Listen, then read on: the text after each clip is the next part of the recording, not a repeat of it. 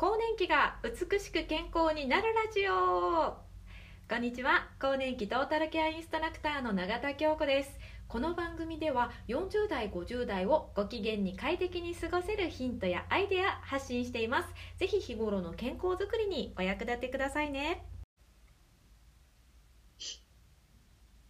さあ今回のテーマは VIO 脱毛についてです。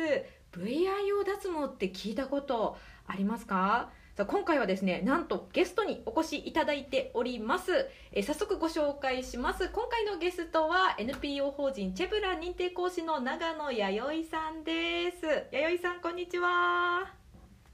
こんにちは。よろしくお願いいたします。はい、よろしくお願いします。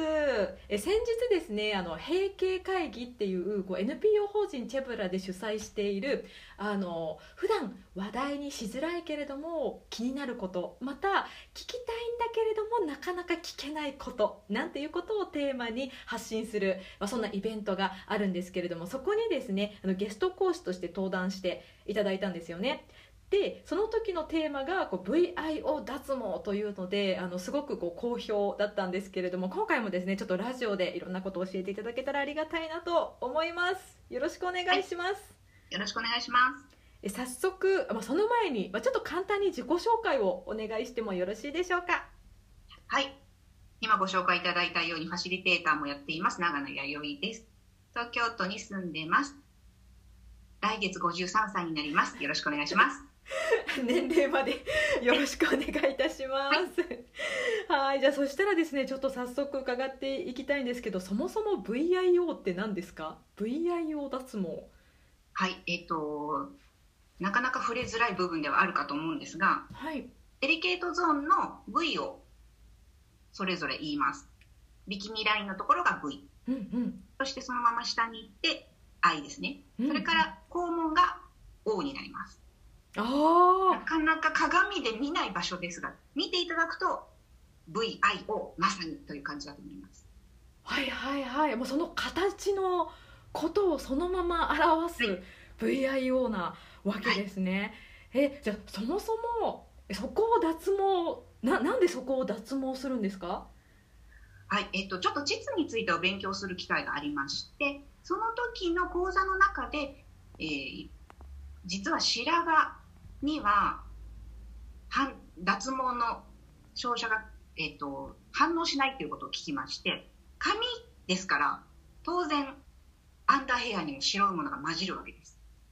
えー、ということは早いところやっておかなければ間に合わないんじゃないかということでこれでも一応半年悩みましたけどやってみました。ああもう白髪になっちゃうとこの脱毛自体ができなくなっちゃうことがそうなんです。えでそもそもそのなんでしょう VIO 脱毛をするこうメメリットみたいなのがあれば教えていただけたらと思います、はい、えっといろいろと聞いた話から推測するに将来の介護にいいだろうと。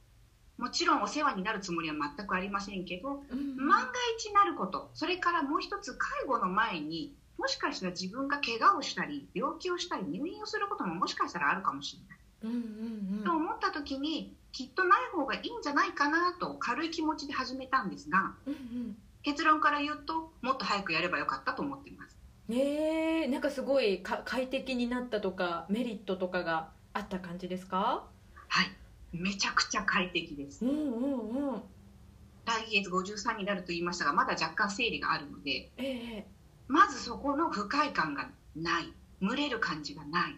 うんいかに今まで私は不衛生な状態だったのかっていうことに気づかされたので本当にもっと早くやればよかった。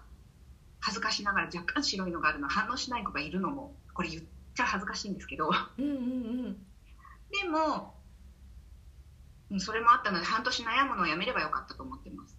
へえそのあの VIO 脱毛って、まあ、一体いくらくらいするのかとかなんかどれぐらいの回数、なんか脱毛ってね何回か行くじゃないですか。私も脇脱毛をねやったことがあるんですけど、はい、結構長い間通ったような記憶があるんですよね。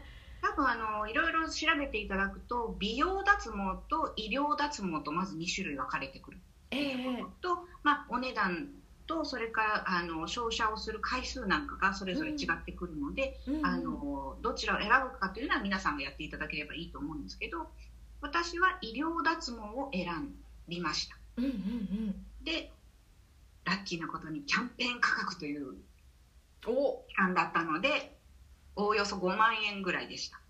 ああいい時に申し込みをさはい、あとれたんですね、はそうん。のさっき言っていたその感覚ですね。脱毛してまた次の脱毛の感覚とか一体いつ終わるのかっていうことはちょっと心配な部分ではあったんですが1回脱毛してから生えてくる周期があるので次はうんうん8週間以降に来てください、うーん。っていうことだったので次に何回も行くっていうことだったらどうしようかと思ったんだけどその割と感覚が狭まらずにたまに行けばいいんだなっていう感覚が分かったのでそれも申し込みをする後押しになったところもあります。へええ痛くはないんですか？なんか脇の時痛かったっていう記憶が 輪ゴムでバチンみたいなもう痛いみたいな。そうなんですあの最初の麻酔やりますよって言われたんです。あうんのクリームみたいなのをべったり塗るんですけどそれが麻酔クリーム。はいはい。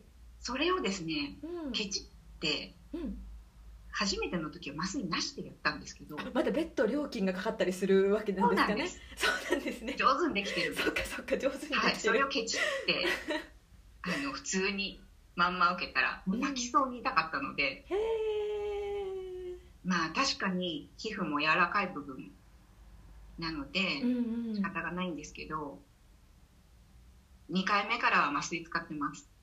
麻酔使ったら全然っていう感じですか？使ったらもうそんなにあの痛いとも思わないけれどうんうん。私結構友達に紹介しまくったので何人も行ったんですけど、うんうん。あの麻酔なしがいられないっていう友達と麻酔なんかいらないわっていう友達といるのでこう痛みの感じ方も人それぞれなんだなと思ってます。ああそうかもしれないですね、はい。ねなんかまたそのね毛によってきっとそのダメージが違うとかありますよねあの照射だから。そうなんです。だからね毛量の問題なのかもしれないし、うんちょっとそれはよくわからない。あともう一つだけ言うと、うん。あの髪の毛が真っ黒じゃなくってちょっとこう、金髪ヘアに近い薄い髪の人いますよね。うんうんうん。で知らなかったんですけどアンダーヘアもそういう色の人いるんですって薄い人。うんうんうん。っていうことは色素が少なくって白に近いので反応しない。えー、